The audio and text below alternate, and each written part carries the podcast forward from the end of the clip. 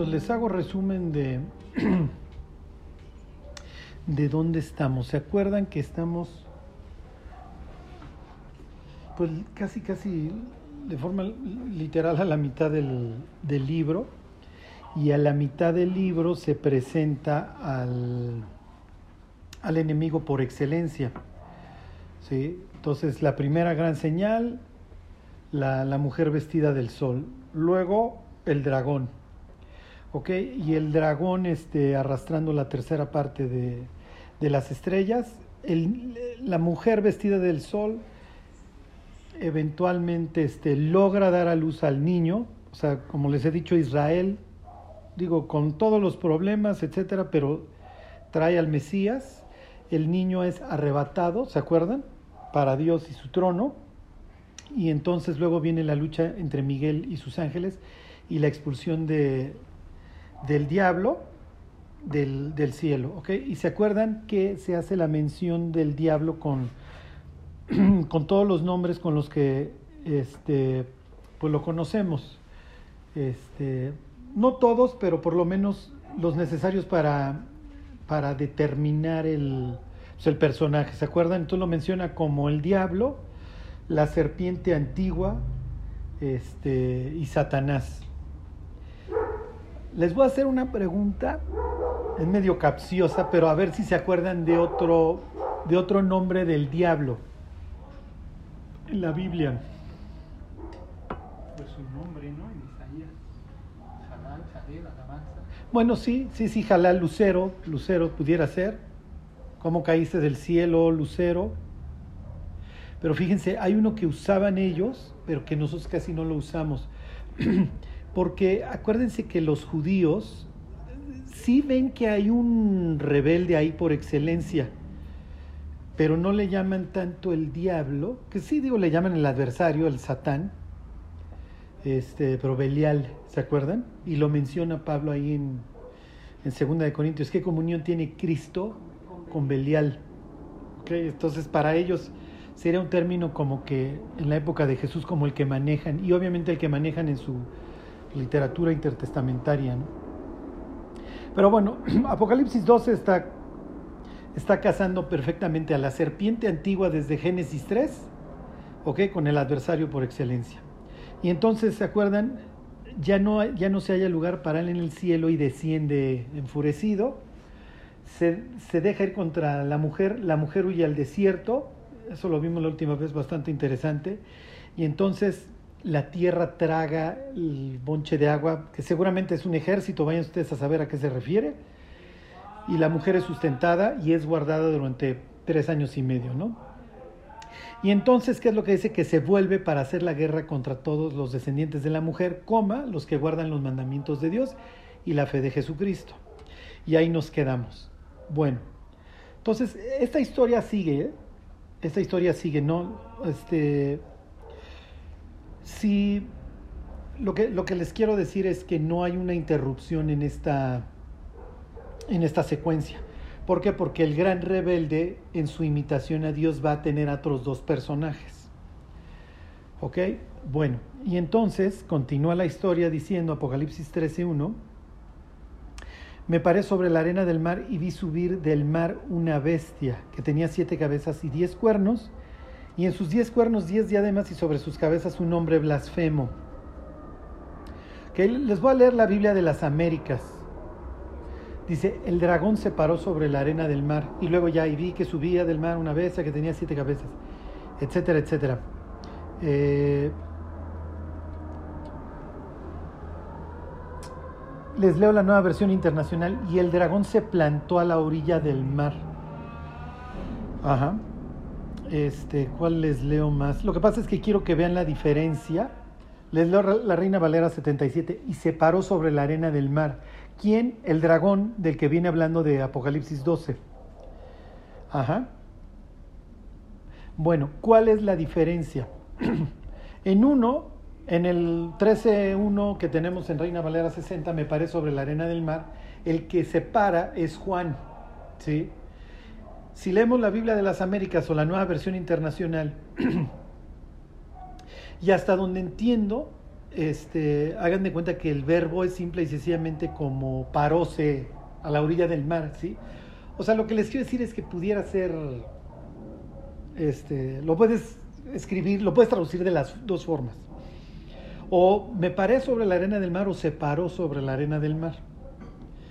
Este, ¿Qué es lo que, cuál es la más lógica? Pues si viene hablando de, del ataque del diablo y aquí va a surgir la bestia, su hijito, por así decirlo, este, pues es natural que sea el diablo el que separa la arena del mar, como esperando que salga el cómplice, ¿sí me explico? Entonces, imagínense la escena el diablo se va detrás de la mujer que huye al desierto, le suelta el agua, que les digo, seguramente es que le avienta algún ejército de, algo, de alguna especie, la tierra lo traga, acuérdense de Éxodo 15, ¿se acuerdan? Como a Faraón, ¿se acuerdan? Éxodo 15, 11, la tierra los tragó, y entonces se voltea y va a hacer una masacre. Pero hagan de cuenta que dice, voy a organizar la masacre, voy a organizar esta persecución, pero voy a esperar a que surja del mar este, mi cómplice. ¿Ok? Ahorita, ahorita vemos quién es este cómplice, por así decirlo. Si es, la, si es Lucifer el que separa la arena del mar esperando, lo más probable es que sea el propio Lucifer el que abre el abismo. Miren, váyanse este Apocalipsis 9.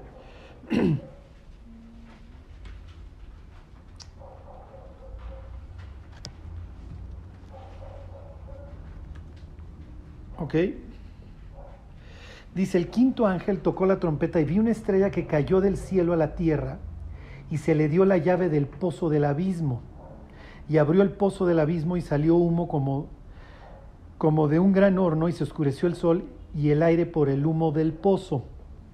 Acuérdense que los ángeles muchas veces son referenciados, piensen en Job 38, como estrellas. Aquí tienen una estrella que cayó, ¿ok? Piensen quién es por excelencia el que cayó. ¿Cómo caíste del cielo, oh lucero?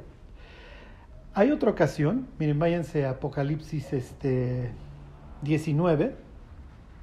¿Se acuerdan que aquí sale Apolión? Se abre el abismo y sale el ángel del abismo que se llama Apolión, que quiere decir el destructor. Y es una de las formas en las que se la llamaba el dios Apolo. ¿Ok? ¿Se acuerdan que el dios Apolo es un arquero? este, y es el dios de la armonía, entre otras muchas cosas. Acuérdense que cuando se abre el primer sello, ¿qué es lo que sale? Un conquistador con un qué? Con un arco en la mano y con una corona, como hubiera sido Apolo con sus laureles. Cuando Apolo va a nacer, su mamá, que es esposa de Zeus, no es esposa de Zeus, es amante de Zeus, se llama Leto, ¿no se acuerdan? Huye. Y entonces, este, ahí viene detrás de ella un dragón que se llama Pitón. ¿Se acuerdan? O sea, misma escena de Apocalipsis 12. Entonces ahí viene el dragón. Leto alcanza a llegar a una isla que luego le va a conceder este, Zeus que esa isla ya no se mueva. Piensen, y todo monte y toda isla se removió de su lugar.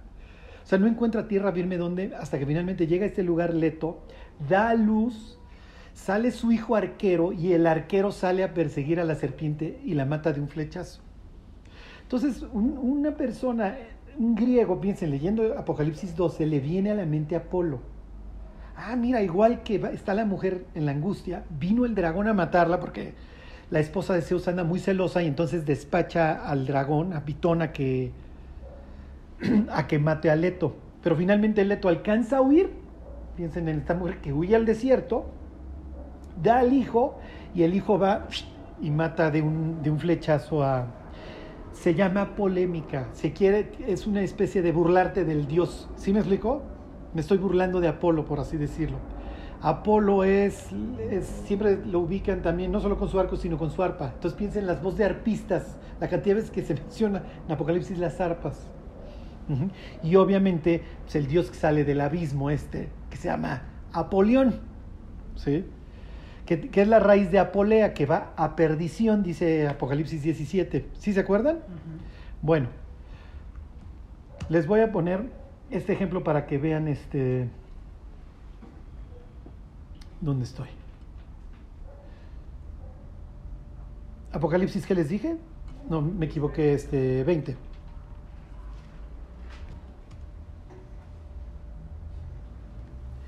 Ahí están. Vi un ángel que descendía del cielo con la llave del abismo y una gran cadena en la mano y prendió al dragón, la serpiente antigua, que es el diablo y Satanás, misma descripción, y lo ató por mil años y lo arrojó al abismo. ¿Qué es lo que les quiero enseñar? El ángel que abre el abismo en Apocalipsis 9 cae. El ángel que abre el, el abismo aquí desciende. No es lo mismo. ¿Sí me explicó? Entonces uno tiene esta noción de que cayó y en este simplemente desciende, Dios lo despacha. A ver, agarra a Lucifer, átalo y mételo al abismo. Y en mil años lo, lo vuelvo a soltar. ¿Sí se entiende? Bueno, acuérdense que los judíos tienen esta asociación entre el mar y el abismo. ¿Ok? Cuando los demonios se meten en los puercos, van y se, se despeñan en el mar. ¿Dónde van a acabar los demonios? Sí, en esa idea de, del abismo. Bueno, entonces ahora sí, me regreso a Apocalipsis 13. Entonces, tómenlo así, está el diablo, se para sobre la arena del mar. Lo más probable es que él abre el abismo, es la, es la estrella que cae, y se le da la llave del pozo del abismo. ¿Cómo anda? Le saca a tus, a tus cómplices, ¿no? Acuérdense esta palabra del abismo y, lo que la palabra que menciona Pedro es tártaros. Así lo ven también los griegos. Hubieron unos ángeles que se portaron muy mal y que hubo que guardar en el abismo.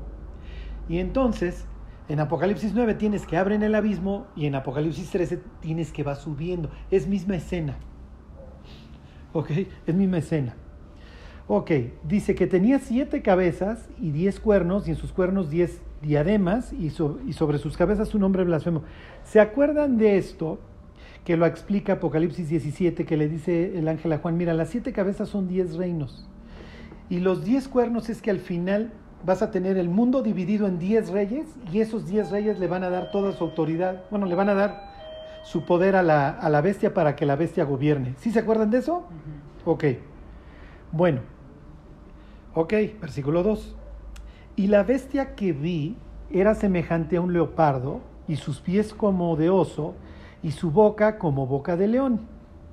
Bueno, esto está muy fácil. Lo que pasa, y miren, aquí les voy a hacer mucho énfasis en lo que siempre les comento. Este. Miren, esto está muy fácil, ¿se acuerdan? El leopardo, don Alejandro. Este, el oso, los persas. El león, este, Nabucodonosor, Babilonia. Entonces, ¿se acuerdan que Daniel ve cuatro bestias? Tres están ya representadas acá. Entonces, cuando no menciona la cuarta, como que daría la, la impresión de que, oye, este, pues es el, esta es la cuarta bestia. Sí, sí es la cuarta bestia. Pero acuérdense que la cuarta bestia, si bien obviamente Roma, esto con que todo lo trilla ahí con, sus, con hierro, también Daniel dice, pero es diferente, o sea, no es cualquier Alejandro, no es cualquier Nabucodonosor, o sea, esta es edición especial, este sale del abismo, ¿sí? O sea, finalmente Nabucodonosor, Antioco Epifanes, los ustedes gusten y manden, salieron del vientre de su mamá. Este es un ser celestial que sale del abismo. Y luego la gente dice, no, Charlie. Lo que sucede es que la bestia va a morir y se le va a meter el diablo la bestia sube del abismo y dicen, no, es Satanás, no. La Biblia nunca dice hasta acá que Satanás sube del abismo. Acabamos de leer que Satanás, lejos de, subir del abismo, cae del cielo. Eventualmente me lo van a apresar y ahí sí regresará del abismo mil años después. Bueno, miren, váyanse este, a Daniel, al 7.7. Les voy a leer cuatro versículos de Daniel, en donde Daniel se cansa de decir, miren, esto no es una persona normal. Ya parece que el diablo, digo, el diablo puede estar muy orgulloso de gentes muy malandrinas, pero el diablo sigue viendo al ser humano como un parásito subangelical. ¿sí? O sea, pues el diablo es homicida, no, no, no es que tenga consentidos, o sea, a todos los mata, eventualmente, ¿no? Fíjense, dice Daniel 7:7, y me refiero a todos los mata de sus, de sus gentes, ¿no? Dice, después de esto miraba, 7:7 va, yo en las visiones de noche, y aquí la cuarta bestia, espantosa y terrible y en gran manera fuerte, la cual tenía unos dientes grandes de hierro, devoraba y desmenuzaba y sobre las, y las obras hollaba con sus pies, y aquí viene lo importante, y era muy diferente de todas las bestias que vi antes de ella, y tenía diez cuernos. Ok, bueno, me brinco al 7.19.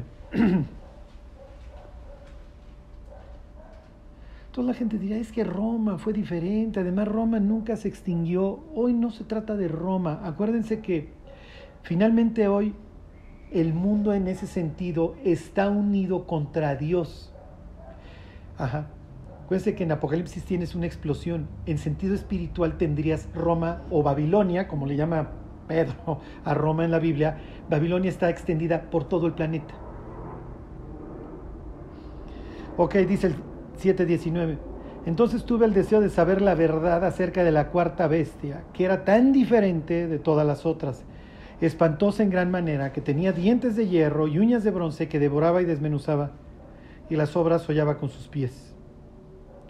Ok. 7.23 le empiezan a explicar. Dijo así, la cuarta bestia será un cuarto reino en la tierra, el cual será, nuevamente, diferente de todos los otros reinos, y a toda la tierra devorará, trillará y despedazará. Le sigo leyendo. Y los diez cuernos significan que de aquel reino se levantarán diez reyes. Ahí tienen las siete cabezas y diez cuernos de Apocalipsis 3. Y tras ellos se levantará otro, el cual será diferente de los primeros, y a tres reyes derribará. Eso quiere decir que esta coalición o este mundo repartido en diez cabezas, tres no van a querer. Piensa en la guerra ahorita en Ucrania. Es muy probable que, pues sabes qué, qué bueno que tú tengas tu forma de organizar el mundo y de aplastarlo, pero yo no le voy a entrar. No, y no, y no. El caso es que van a tener el mundo dividido en diez y tres no van a querer, y a esos tres los va a aplastar. ¿Ok?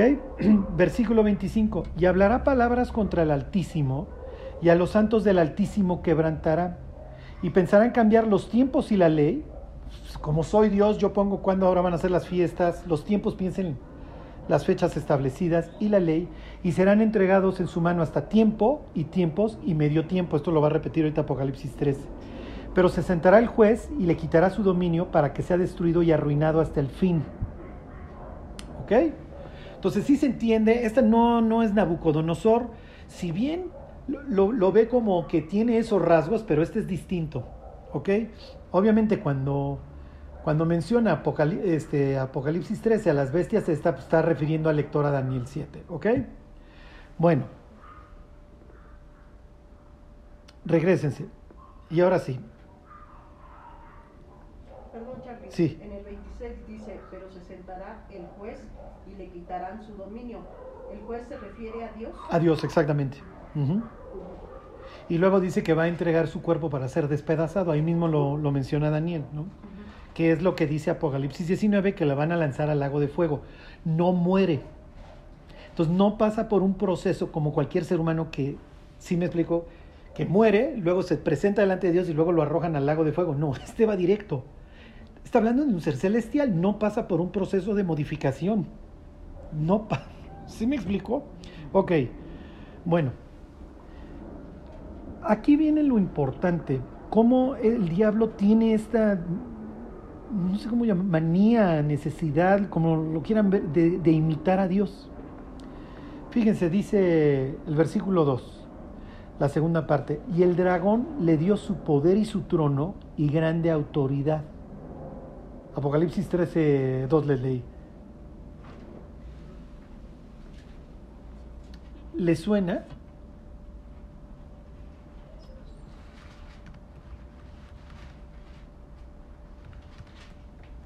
el dragón le dio toda su autoridad. ¿A qué le suena eso? Como Dios con Jesús. Le suena toda potestad me es dada en los cielos y en la tierra. Vayan y hagan discípulos a todas las naciones. El Padre ama al Hijo, dice Juan 3:35, y todas las cosas ha entregado en su mano.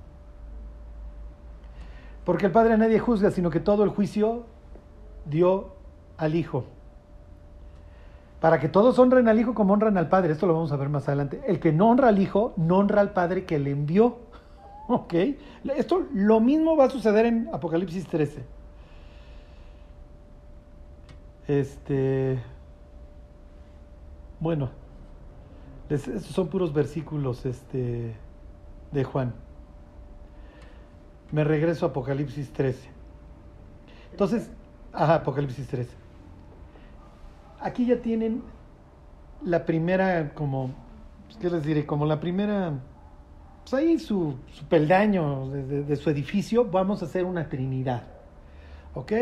Y entonces yo pues ya estoy viendo aquí a mi hijito bendito subir del abismo, obviamente pues, otro ángel como él, que seguramente ama, y si se regresan a la razón por las que lo encerraron, por haberse metido con mujeres, y obviamente esta idea de que nunca nazca el Mesías y pervertir el linaje mesiánico, que tiene que ver obviamente con Apocalipsis 12, de intentar impedir, no, no, pues lo adoro, ¿sí me explicó? Oye, en palabras bíblicas, traspasaste los linderos, abandonaste tu propia morada, este, fornicaste igual que las ciudades de Sodoma y Gomorra, diría Judas.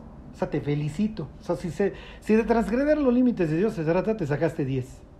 Imagínense la ira de esos seres que están ahí guardados, ¿cómo van a salir? Ajá. Bueno, si no se han deprimido, les sigo. Ok, vi una de sus cabezas como herida de muerte, pero su herida mortal fue sanada y se maravilló toda la tierra en pos de la bestia. Ok, pues si Jesús resucitó, pues ya parece que la bestia pues no lo va a hacer, ¿no? ¿A qué se refiere? Miren, váyanse al libro de Zacarías. Esto estoy haciendo gimnasia este, espiritual, no sé. Y miren, ¿de dónde en la mitología egipcia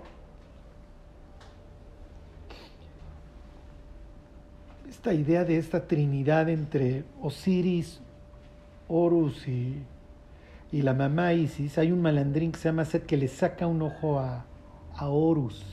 Y entonces por eso los malandrines se tapan los ojos en los discos y en, ya saben, en las portadas de la película, etc. Dice Zacarías 11:17. Obviamente, aquí está hablando de la bestia. ¿eh? ¿Por qué? Porque tanto Zacarías como, digo, gran parte de la Biblia presenta a Dios como pastor, pero tanto Zacarías como principalmente Ezequiel 34 presentan al Mesías que va a venir a buscar a la perdida y que va a sanar a la perniquebrada. ¿Se acuerdan? Eso, espero que recuerden ese Ezequiel 34. Él va a venir a buscar a los perdidos. Es lo que cita Jesús allá en Jericó cuando, cuando está con saqueo, ¿se acuerdan? El Hijo del Hombre vino a buscar y a salvar lo que se había perdido, porque Él es el buen pastor. Y los saduceos malandrines, en vez de ir en busca de ellos, pues son malandros y no van por los pecadores, ¿no? Y a mí me critican cuando yo me siento con ellos. Bueno, entonces tengan en cuenta que la Biblia presenta al Mesías como un buen pastor que va en búsqueda de copito de nieve y deja las otras 99 y cuando la encuentra se la pone gozoso. Y entonces cura la perniquebrada, va en búsqueda de la, de la perdida, ¿sí?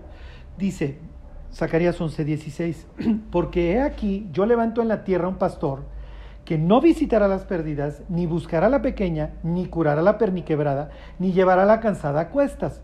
¿Cómo se presenta Jesús en el Evangelio de Lucas cuando encuentra a la, a la ovejita? ¿Dónde se la pone? ¿De quién está hablando? Pues del anti, del contrario. ¿Sí me explico? Este ni busca la perdida, ni busca la pequeña, ni cura la que se le rompió la patita y no se pone a cuestas como el Mesías. ¿Ok? Y luego dice, sino que comerá la carne de la gorda y romperá sus pezuñas. Y luego aclara, hay del pastor inútil que abandona el ganado, hiera la espada su brazo y su ojo derecho. Del todo se secará su brazo y su ojo derecho será enteramente oscurecido. Entonces lo más probable es que esta herida casa perfectamente con Apocalipsis 13 de que sufre una herida mortal, pero resucita, o la libra, o lo que ustedes quieran. ¿Quedará con el brazo malo y el ojo mal? Si uno se aferra a esta, si me explico esta lectura de Zacarías, lo más probable es que sí, pero la va a librar. Vayan ustedes a saber si le den un balazo en la cara. O sea, una actuación, finalmente se trata de un ser celestial. Otra interpretación sería, sí, está hablando de una herida mortal. ¿Por qué? Porque ya lo, ya en sentido espiritual, ya lo alejaron de Dios y ya lo guardaron. ¿Sí me explico? Ya estuvo, entre comillas, sepultado. Y el hecho de que se le abra el abismo es una especie de resurrección. Esa también sería una buena interpretación. ¿Por qué? Porque Apocalipsis 17 dice que la bestia era y no es y está para subir del abismo.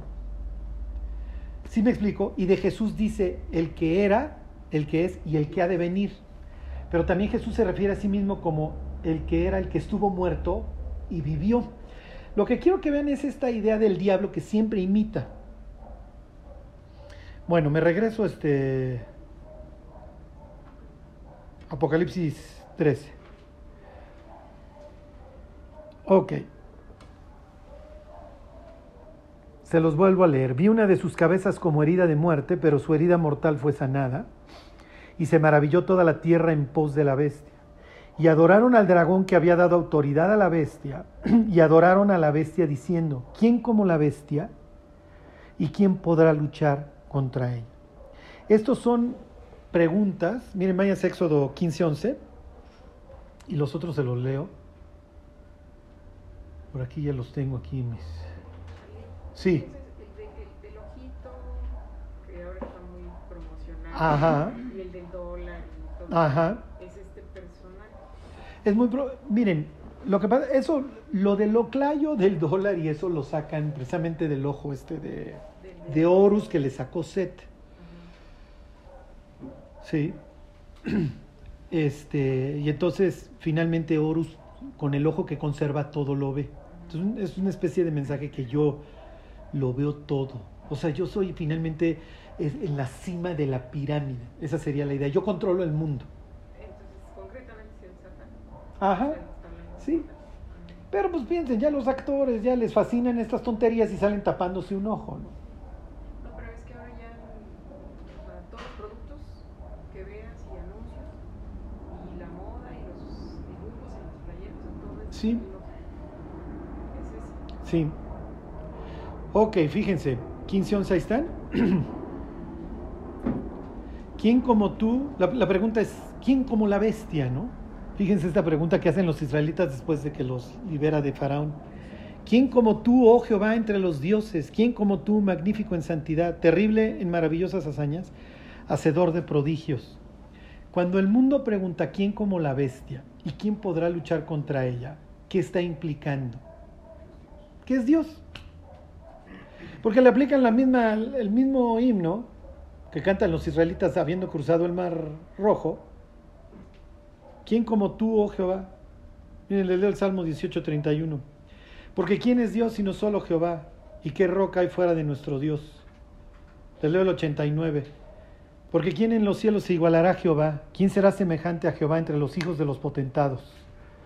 ¿Quién como tú, poderoso eres Jehová, y tu fidelidad te rodea? El mismo rollo. Es increíble que el mundo va a llegar a pensar que la bestia es Dios. Pablo diría no es de a gratis. A ver, váyanse a segunda de Corintios. Segunda de Corintios, segunda de Tesalonicenses.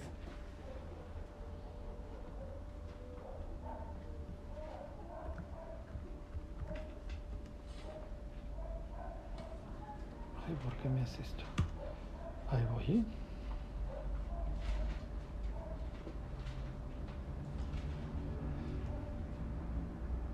Y aquí van a ver, este... Bueno, ahí están. Dice, ver- 2.7. Porque ya está en acción el misterio de la iniquidad, solo que hay quien al presente lo detiene, hasta que él a su vez se ha quitado de en medio. Y entonces se manifestará aquel inicuo, a quien el Señor matará con el espíritu de su boca y destruirá con el resplandor de su venida. Inicuo, cuyo advenimiento es por obra de Satanás. Vuelvo a lo mismo, lo más probable es que Apocalipsis 9, el que abre la llave es el propio Satanás, porque Pablo diría, pues sí, porque su advenimiento es por obra de Satanás. Y les doy un Gumiver. Dicen, y eso es Gumiver, que es el CERN. Ya ven el colisionador de partículas que dicen que van a traer algo de otra dimensión. Vas a ver. Eso fue Gumiver. Bueno, ya le sigo. Este, dice, Nico cuyo advenimiento es por obra de Satanás, coma, con gran poder y señales y prodigios mentirosos, y con todo engaño de iniquidad para los que se pierden, por cuanto no recibieron el amor de la verdad, para ser salvos. ¿Ok? Pero bueno, pues obviamente trae toda esta idea de poder, señales, prodigios, lo que ustedes gusten y manden. Algún milagro pues tiene que hacer para que la gente diga, oh, este, ¿quién como la bestia? Este es Dios y además, pues ¿quién se le va a poder oponer? Este es, este es el Dios que estábamos esperando, ¿no? Bueno, versículo, me regreso a Apocalipsis 13, versículo 5. Ahí están. Dice, también se le dio boca que hablaba grandes cosas y blasfemias. Eso ya lo habíamos leído en Daniel 7. Y se le dio autoridad para actuar 42 meses. Cuando Apocalipsis 12 termina diciendo que el dragón se vuelve para matar a todos los descendientes de la mujer, coma, los que guardan los mandamientos de Dios, aquí lo tienen. Y lo mismo dice Daniel. Daniel no menciona 42 meses, Daniel dice tiempo, tiempos y la mitad de un tiempo. Miren, lo que pasa es que aquí ya no hay palabras para describir. ¿Por qué? Esto es la política de Dios. Mira, yo te busco, pero llega un punto en donde te entrego a tu pecado. ¿Quieres a Lucifer? Que te gobierne Lucifer, te lo dejo tres años y medio, ahí aguántalo. Sin restricción, que haga lo que se le pegue la gana. Hoy entendemos perfectamente, como en el caso de Job, de le puedes hacer esto, ¿no? Puedes llegar hasta acá. Ahí es, muchachos, yo doy un paso atrás, dejo a mis emisarios, tengo 144 mil predicadores ahí regados por todos lados, más la cantidad de creyentes que se van convirtiendo. Pero va a ser horrible porque no es de que gané el amparo, ¿eh? es de que el diablo va a tener una autoridad irrestricta durante 42 meses.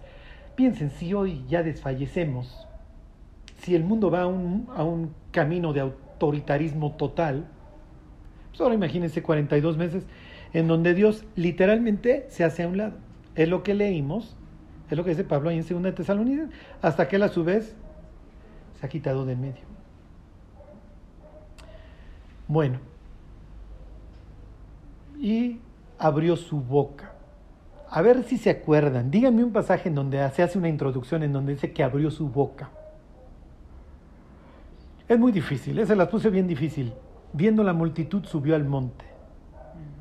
Y sentándose vinieron a él sus discípulos y abriendo su boca les enseñaba diciendo, bienaventurados, bla, bla, bla. Cuando la Biblia tiene estas introducciones de que abrió su boca es que viene algo muy solemne o muy importante. En este caso no es Dios el que habla, es la bestia. Dice, y abrió su boca en blasfemias contra Dios para blasfemar de varias cosas. Número uno, de su nombre, no va a tener pelos en la lengua. Número dos, de su tabernáculo, de su casa, del cielo. Y número tres, de los que moran en el cielo. Y se le permitió hacer guerra contra los santos y vencerlos. También se le dio autoridad sobre toda tribu, pueblo, lengua y nación.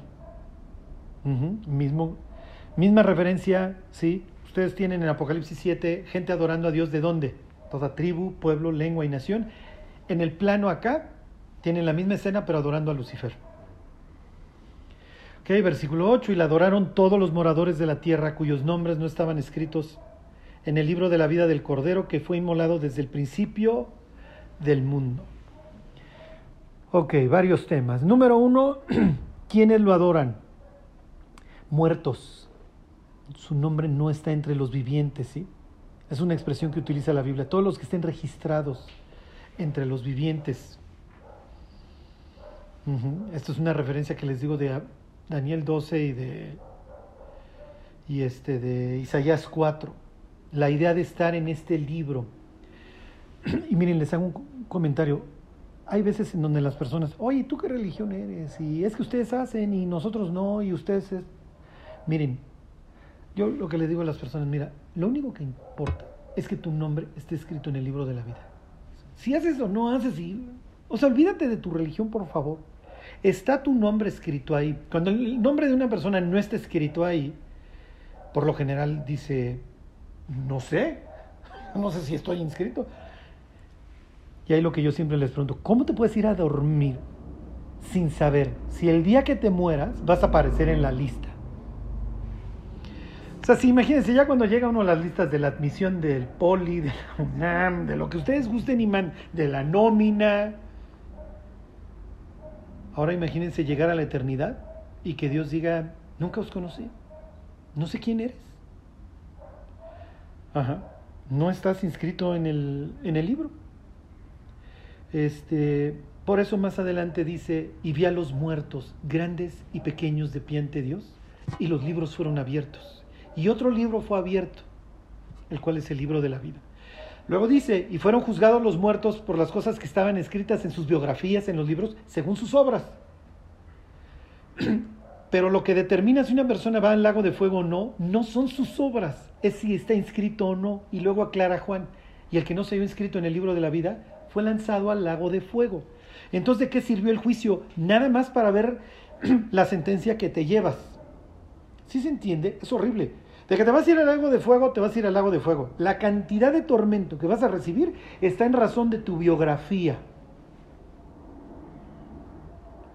Lo que les estoy diciendo es, es horrible, es tétrico. Y Cristo diría, sí, mis cuates, pero ustedes se van al infierno a pesar de mi amor, a pesar de la cruz, a pesar de que los busqué. O sea, ¿qué más querían? O sea, ya ni cómo ayudarte, sí. O sea, te busqué, di mi vida por ti, te amé, ya no sabía cómo hacerle para, para acercarme a ti. Pues no, ¿sabes qué? Llega un punto. Ya se quejaba una persona y me decía, aquí yo estoy a la puerta y llamo. Es el versículo que manejan ustedes los cristianos. Si me abres voy a entrar. Y si no me abres te mando al infierno. Le dije, sí, así es. Le dije, mira, si no te quieres ir al infierno, nada más sé perfecto. Ya, tan tan no, se fue satisfecho con mi respuesta. ¿sí? Obviamente la entendió. O sea, la gente se va al infierno por rechazar a Cristo, ¿sí? Pero si dijeran, a ver, bueno, pues yo quiero, yo me voy a ganar el cielo, pues está bien, pues no cometas nunca ninguna falta y sé feliz. Y cuando llegues al cielo, pues el cielo es un sitio perfecto, pues eres perfecto, vete al cielo, ¿no? Pero ese es el problema, ¿no? Que el ser humano no entiende su condición. Bueno, otra idea. El cordero que fue inmolado desde el principio del mundo. Uy, uy, uy, uy. Piensen en esta escena, Génesis 1.26. Hagamos al hombre nuestra imagen conforme a nuestra semejanza. Dios ya sabe que si esto como dicen los gringos, si se va al sur, bueno, si se va al oriente, en términos bíblicos, alguien va a tener que pagar los platos, rotos. o sea, porque Dios lo sabe. Y ya, lo más probable es que para entonces ya cayó Satanás. Hasta acá es difícil saber si Satanás ya cayó. Pero bueno, los cristianos se desgañitan, se acuerdan en si el desorden y el vacío es a raíz de la caída de Satanás. Lo que les quiero decir es que Dios ya está tomando en cuenta la libertad de las personas y entonces sabe, esto se puede pudrir. A ver, si se pudre, ¿los voy a perdonar? Hay varias opciones. Sí, no, y entre esas los aniquilo y ya como polvo, los dejo que se pierdan para siempre. Obviamente entendemos cuál fue la decisión de Dios. Si esto falla, yo pago los platos rotos. Entonces en ese instante Hagan de cuenta que Dios está condenando a muerte a Cristo. Si esto falla, ¿eh? ¿estás dispuesto? Digo, los dos nos vamos a meter en problemas porque tú te vas a morir, pero yo te voy a matar. ¿Estás dispuesto? Porque lo que sucede en el Edén, miren, Adán y Eva son perfectamente libres, ¿no? Y nadie les puso el fruto en la boca. lo que les quiero decir es que este versículo es precioso porque demuestra el amor de Dios cuando los hace en el sentido de, mira, si la riegas, tienes chance de arrepentirte. Yo pago lo que debas. Ya, yo te arreglo la bronca. Y si quieres, regresas. Si no, si vas a permanecer en un sitio alejado de mí para siempre. Bueno, versículo 9, si alguno tiene oído, oiga. Si alguno lleva en cautividad, va en cautividad. Si alguno mata a espada, a espada debe ser muerto. Aquí está la paciencia y la fe de los santos. ¿Qué está implicando? Al final de cuentas, los mártires van a tener justicia. De la forma en la que ellos mueran, morirán, ¿sí me explicó? Los que los mataron. O sea, la persona cuando esté poniendo, reclinando la cabeza para que se la corten, vas a ver, este cuate la va a llevar.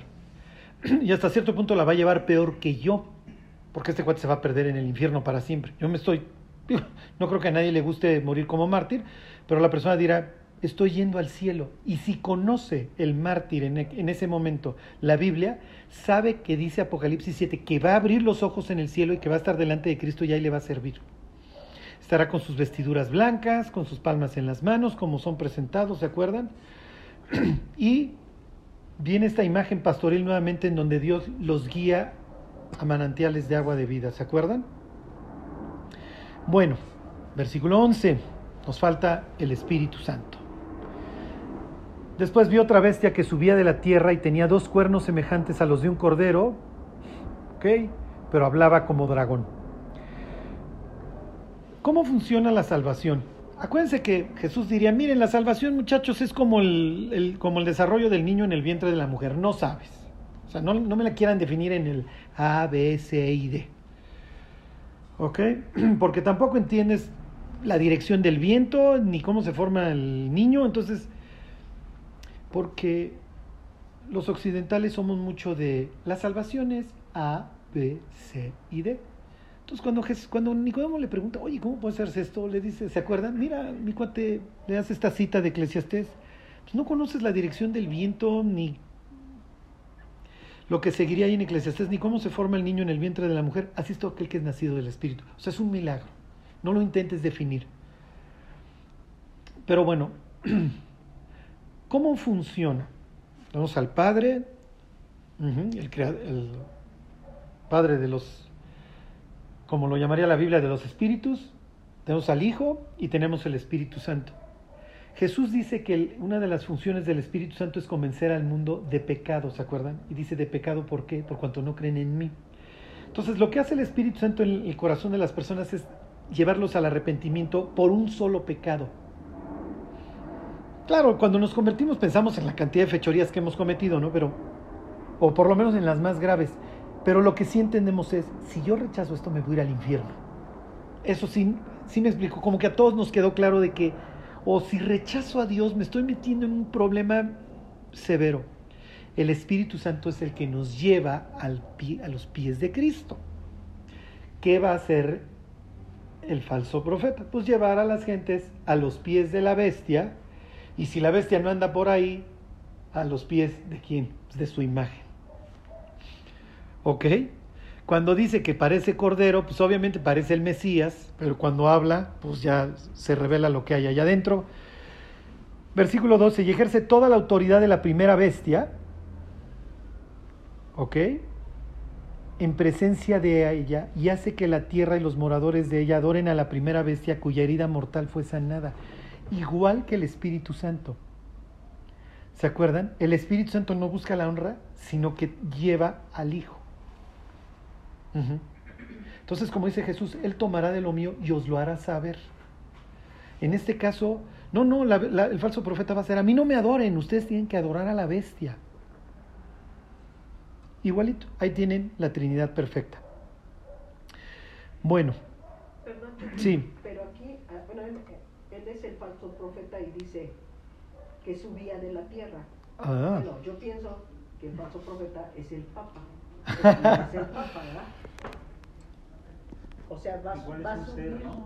de la tierra, o sea, de la gente, ¿no? La gente lo va a colocar. Pero miren, se lo- les, voy a, les voy a contestar como les hubieran contestado ellos. Ay, no, no, espérenme. Ahí va, ¿eh? Ahorita se los leo en español, es que la traducción que tengo al español es nefasta. Es, es muy buena tu pregunta y se, me, y, se me iba a ir. Digo, ya no vamos a terminar. Los judíos creen que todos estos, piensen en un cristiano en Éfeso, judío, que, y eso lo tienen ellos muy, pues, miren, yo no sé de dónde lo sacan, pero esa es la claridad que tienen, y obviamente Juan lo sabe. Acuérdense que ellos, flash informativo, leían, sabían qué estaba pasando. Viven en un fondo, como que a veces los arrancamos de su fondo, ¿sí me explicó? Bueno, para los judíos, y miren, esto tampoco es que lo saquen del vacío, váyanse, este, es el Salmo 74. Y con esto termino. No, no se claven mucho este, en lo que les voy a leer. Solo quiero que vean que ellos no están, no están en un vacío, o sea, sí se entiende lo que les quiero decir, o sea, no es que se levantaban un día y entraban en trance y ¿qué, qué escribí? O sea, miren, piensen en nosotros, o sea, si durante el milenio este, dijeran, oye, ¿y cómo eran los cristianos en el siglo XXI? Este... Ah, mira, y llegar a enviar a nuestro estudio de trabajo personal. Ah, mira cómo ellos... ¿Sí me explicó? Trabajaban, este, hacían preguntas. Oiga, tiene usted la vida eterna. ¿Y cómo tratas con el escéptico, con el ateo, con el... Dirían, oye, ¿tus estudios eran Biblia? Pues no, no eran Biblia, sí me explicó, pero representan un tiempo, una forma de evangelismo. Eso era lo que queríamos hacer, alcanzar al mundo. Los judíos se los lleva el tren porque los están destrozando babilonios, persas, griegos y romanos. Ellos no es tanto su preocupación en trabajo personal, ellos es, por favor, ya, o sea, no veo lo duro, sino lo tupido. Por eso tienen pura literatura apocalíptica. Bueno, se los voy a leer. Dice, en aquel día, se lo estoy traduciendo del inglés, así que no esperen grandes cosas. ¿eh? Dice, en aquel día se distribuirá como comida dos monstruos. ¿Ok? No lo busquen, es el libro de Enoch. ¿Ok? Y miren, el libro de Enoch también no es inspirado, sí tiene unas cosas bien fumadas. Lo único que quiero es que ustedes vean cómo, lo, cómo hubiera analizado Apocalipsis 13 un antiguo. ¿Ok? Dice, en aquel día serán distribuidos por comida dos monstruos un monstruo femenino cuyo nombre es Leviatán, que mora en las profundidades del mar, arriba de las fuentes de las aguas. Esa es su cosmovisión. Están las fuentes de las aguas y aquí está el mar. Y aquí mora el Leviatán. Eso dice el Salmo 104. Ahí está el Leviatán que hiciste hablando del mar para que jugase en él. Ajá. Ontoy. Y hay un monstruo, no me pregunten de dónde sacaban esto, pero bueno, esto es lo que ellos creen. Y hay un monstruo masculino que se llama Behemoth, Ajá. que vive en el desierto. ¿Ok? Bueno, se los voy a leer del, ya el español. Dice, el monstruo masculino se llama Behemoth, se posa sobre su pecho en un desierto inmenso llamado Duindain, al oriente del jardín que habitan los elegidos y los justos, al oriente del Edén, donde mi abuelo fue tomado, el séptimo desde Adán, el primer hombre a quien el Señor de los Espíritus creó. Le supliqué a otro ángel que me revelara el poder de esos monstruos, cómo fueron separados en un solo día y arrojados el uno al fondo del mar y el otro al suelo seco del desierto. ¿Ok? Y luego ya cambia de tema y ya. Lo que quiero que vean es que se distribuye como alimento. ¿Cómo ven ellos el mundo mesiánico? El Mesías, vienen los monstruos, viene una época de gran maldad, así lo ven ellos también. Desciende el Mesías, mata a estos dos monstruos y los da de comida como si fuera un premio. Es como si el cazador mata al jabalí, vamos a comernos el jabalí. Es lo que dice Salmo 74. ¿eh? Lo que pasa es que nuestra mente occidental, no, no, este, esto que les va a dar de comer se refiere a, y ahí le rellenamos lo que sea. Miren, ahí está en Salmo 74, 13. Por eso la pregunta de Oliva es muy buena. Dice, ¿por qué contrasta uno del mar y el otro de la tierra? Porque así lo ven ellos. Tienes dos oponentes naturales representados en dos animales que Dios usa para ejemplificar el caos. A ver, Job, pon, los lomos. Tú le enseñaste al asno montés, tú con la, con la cabra, tú le diste ese valor a los caballos. A ver, peleate con el Leviatán, vas a ver si no te acuerdas de cómo te fue. Y el Bemot. ¿Sí, me, sí, sí se entiende? Entonces presenta estas dos bestias, estos dos animalones, como que él sí los puede poner quietos. Lo que le está diciendo en pocas palabras a Job es, yo hago lo que se me pega la gana y no andes diciendo que yo me equivoqué. Que obviamente Dios ama a Job y, y- lo restaura y todo, pero sí le dice, a ver, Job, ¿quién puso límites al mar? Nuevamente este concepto del caos. Entonces, ya desde el libro de Job tienen dos bestias que Dios utiliza para ejemplificar el caos. Es natural que si te está llevando el tren bajo la bota griega y te vas a dedicar a escribir literatura apocalíptica rogándole a Dios que venga, mira, en Job dice esto y entonces así representas a dos seres contrarios a Cristo. Que sí, pues finalmente, como haya sido este cuate, le. Porque llegas a Apocalipsis 13 y tienes la bestia del mar y tienes la bestia de la tierra. Uno surge del mar y el otro surge de la tierra. Y los dos son unos seres incontrolables que literalmente Dios va a hacer así, al lago de fuego a los dos. ¿De dónde? Miren, sería muy interesante. A ver, ¿de dónde saca, el autor que haya escrito, ¿de dónde sacas que lo van a dar por alimento? Pues diría de aquí, fíjense. 7.13, ¿se acuerdan? Ahí está nuevamente esta idea del, del mar como un sitio caótico. Dividiste el mar con tu poder,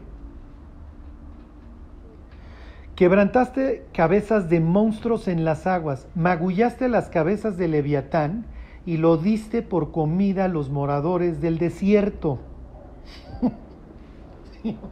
¿Sí se entiende? Entonces el autor de acá dice, ah, mira, al final de los tiempos aplastan al dragón y nos lo comemos. Ya con esto acabo para que vean qué interesante se vuelve la historia. Tú llegas a Apocalipsis 19 y dice, aleluya porque el Señor nuestro Dios Todopoderoso reina y a su pueblo le ha sido concedido que se vista de lino finísimo, blanco y limpio. Bienaventurados los invitados a las cenas de las bodas del Cordero. Entonces vi el cielo abierto y aquí un caballo blanco que, ajá, este, que se llamaba fiel y verdadero y con justicia juzga y pelea. Llega todo el mundo, aplasta y ¿qué van a comer? Bueno muchachos, ¿qué creen que hay para cenar? Dragón. En sentido figurado, porque sabemos que al dragón lo, lo, lo, guardan y a estos dos, pero el banquete nosotros entendemos el, el, banquete como que ya me voy al cielo a las bodas. El antiguo diría, no, no.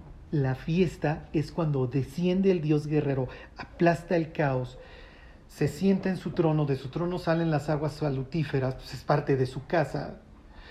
Genera un paraíso en donde está su casa, sus ríos como Génesis 2, que sale el río con sus cuatro brazos, y entonces vamos a celebrar la victoria sería una victoria hasta cierto incompleta si la celebramos allá. Aquí se los está llevando el tren. El chiste es, miren, todos los, los creyentes de todas las épocas, los mártires que van haciendo, bienaventurados los invitados a las cenas de las bodas. Sí, pero aquí tienes creyentes esperando también.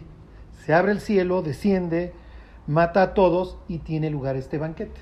Así lo ven ellos. Por eso, estos cuates dicen, no, cuando viene el Mesías hacemos una cena. Así lo veían los de Qumran, va a haber un gran banquete. Piensen en Jesús diciendo, van a venir de, de, todos los del norte, del sur, de todos los lados y se van a sentar con Abraham y con Isaac y Jacob al final. O sea, diciendo los gentiles y muchos de los escogidos no van a venir porque no quisieron. Nuevamente esa idea de la, de la, del, del banquete. ¿Qué hay de cenar? Hay Leviatán. Hay Behemoth. Uh -huh. ¿Sí, ¿Sí se entiende? Bueno, ya les leo el último versículo de ahí y ya.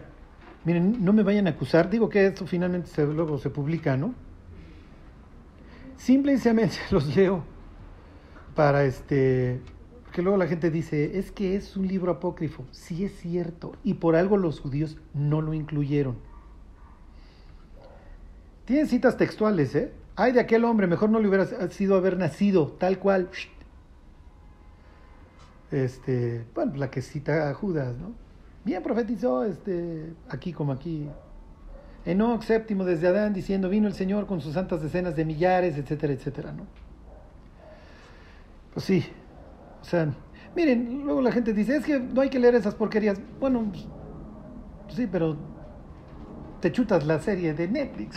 o sea, mejor te va a edificar más leer las, las extrañezas de este cuate, ¿no? Por lo menos te va a dar una idea qué pensaban. Bueno, este.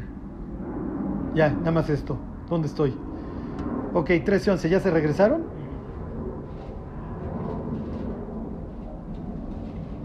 Versículo 13, eh, perdón, 12. Y ejerce toda la autoridad de la primera bestia en presencia de ella, y hace que la tierra y los moradores de ella adoren a la primera bestia cuya herida mortal este, fue sanada. Bueno, termino con esto. ¿Se acuerdan la expresión los moradores de la tierra? Este.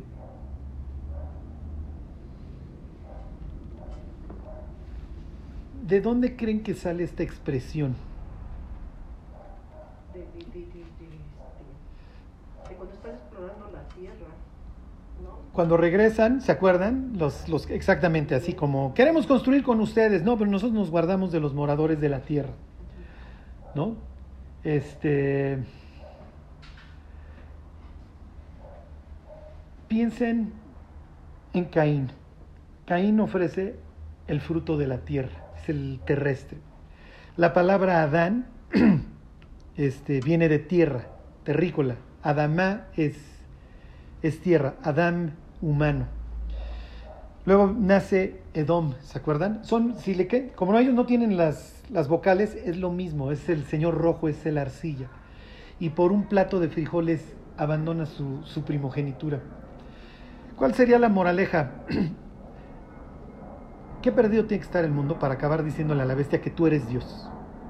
Y los que la acaban adorando, diría Dios, tengan cuidado, son los moradores de la tierra, ustedes no son. Si vosotros fuerais del mundo, el mundo amaría lo suyo. Nosotros vemos la vida y el mundo desde ángulos totalmente diferentes. Y como diría Pablo ahí a los colosenses, si hemos muerto, este, nuestra vida está escondida con Cristo en Dios, pongamos los ojos en las cosas de arriba, no en las de la tierra, dice, donde está Cristo. Ajá, porque finalmente el morador de la tierra, ¿para qué va a vivir? Para lo que la tierra le pueda otorgar. Bueno, pues vamos a orar y nos vamos.